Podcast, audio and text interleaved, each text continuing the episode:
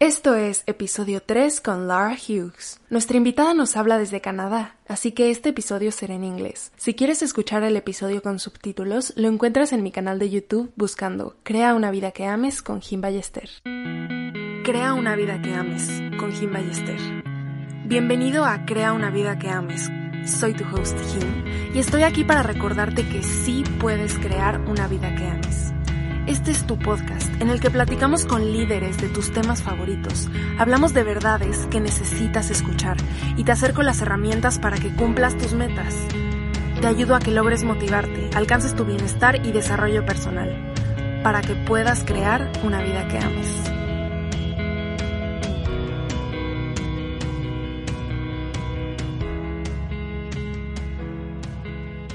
Laura Hughes is a speaker, facilitator, and self care coach teaching meaningful self care beyond the bubble bath. As one of the Niagara's 40 Under 40 2020 recipients, Laura has grown her business through keynotes and professional development workshops to reach international audiences. Her passion is to guide people who help everyone else to be able to take really good care of themselves. Hey Laura, welcome, and I'm so glad you're here on the show. Before starting this conversation, could you share what was your morning routine today? Yes. Thank you so much for having me on. Morning routines for me are so based on how I'm feeling right when I wake up. So I have a couple things that I pull towards each day. So this morning it started with reading in bed. I'm trying to retrain myself to not always go to my phone right away because I know that brings up more exhaustion or being so focused on what's happening in the world. So I start with reading a book and I'm reading a book by Brené Brown right now and then having a tea and taking my dog for a walk. And that's how I started my day today. That's amazing. I'm such a fan for getting to know people's morning routines. Okay. Our topic today is self-care. What a beautiful word, isn't it? But mm. many of us think that self-care is going to the spa and putting a face mask or bubble baths. But the word goes beyond that. Laura, you're a self-care coach. Could you tell us what is self-care? Yeah, it is such a beautiful word because truly it's what the things that we do to help us care for ourselves. And it looks so unique from person to person. So self care are any of the caring actions we do to support our physical health, our emotional health, our mental health, and our spiritual health. And it can shift day to day. And I think that's one of the most beautiful things about it because self care is really about connecting with ourselves, connecting with our needs, connecting with who we're becoming, and really grounding ourselves in who we are and the things we do to support ourselves to live the life we want to live. You're totally right. Okay, Laura, you you're a self-care coach. How did you start this journey with self-care? I started from being really bad at self-care, to be honest.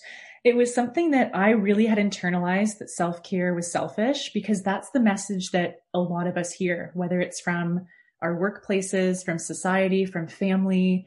We, a lot of us have internalized that self-care is wrong or that we should put everyone else first and then maybe support ourselves if there's time. So I was working in a line of work that was, you know, most of the positions I'd worked in were all about emotionally giving, supporting, working in student services, working within women's shelters. So I did work that I loved, but was so much about giving, giving, giving, giving, giving that I realized that even within work or outside of it, I didn't know how to care for myself. I only knew how to care for other people. And that was really where the journey began of realizing not only do I have a hard time with self care, but a lot of us have a hard time with self care. And mm-hmm. maybe there's something there that we can learn together and learn how to care for ourselves alongside caring for everyone else in our lives. Amazing. Thank you for sharing, Laura. All right. So, how can we start implementing this self care in our daily lives? Like, what kind of activities or things can we do um, to implement self care? One of the things that I find is really helpful to start with is asking yourself, how do I want to feel in my life? And we can make that even more specific of how do I want to feel today? So just like with my morning routine, I'll kind of check in in the morning of how do I want to feel today? What would support me? So if I want to feel relaxed, present, and motivated, then I'll ask myself, what could support me to feel relaxed? What could help me feel motivated today? And that's where you and I would have different answers, even if mm-hmm. we both want to feel present in our mm-hmm. days. Mm-hmm. And that starts to give you a little bit of information around uniquely for you, what works for you and what you need in a given moment because our Mondays are different than our Saturdays.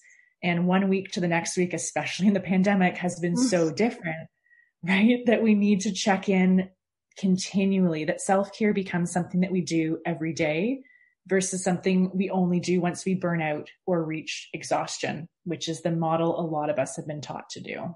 Exactly. Yes.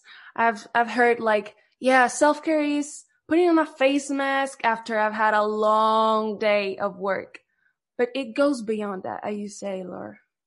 Yeah, it's just, there's nothing wrong with the bubble bath or the face mask or the mm-hmm. spa day, mm-hmm. but we have to think about, is that accessible to everyone? You have to have a certain amount of financial privilege to be able to access those types of things. And then it makes it more self-care gets shown as the special treat versus like really just digging into what we need day to day, which could be drinking more water. It could be having a nourishing meal, calling a friend, setting a boundary, those things that support us to truly be able to live a life that we feel balanced in. Yeah. I'm so glad you mentioned boundaries because we've been talking about boundaries lately on my social media and you talk about them too. I was wondering why are boundaries a form of self-care?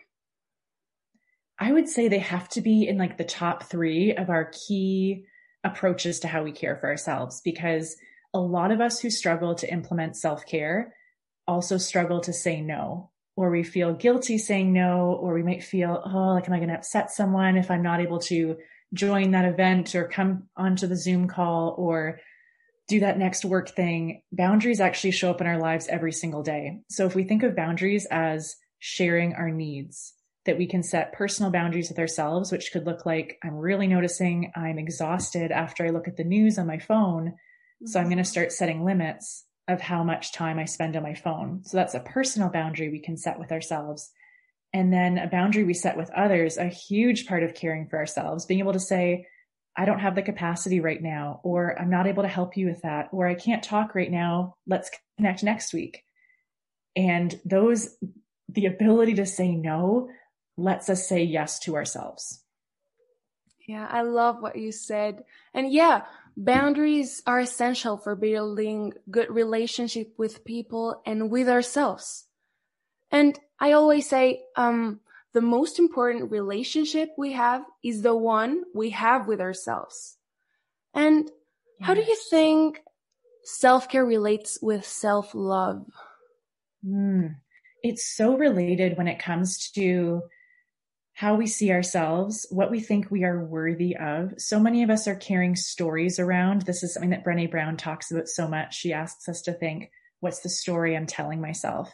And if the belief I have about myself is that oh, I always have to put everyone first, it's bad to say no. If we have these beliefs in our mind, it will inform how we live our lives and really how we care for ourselves.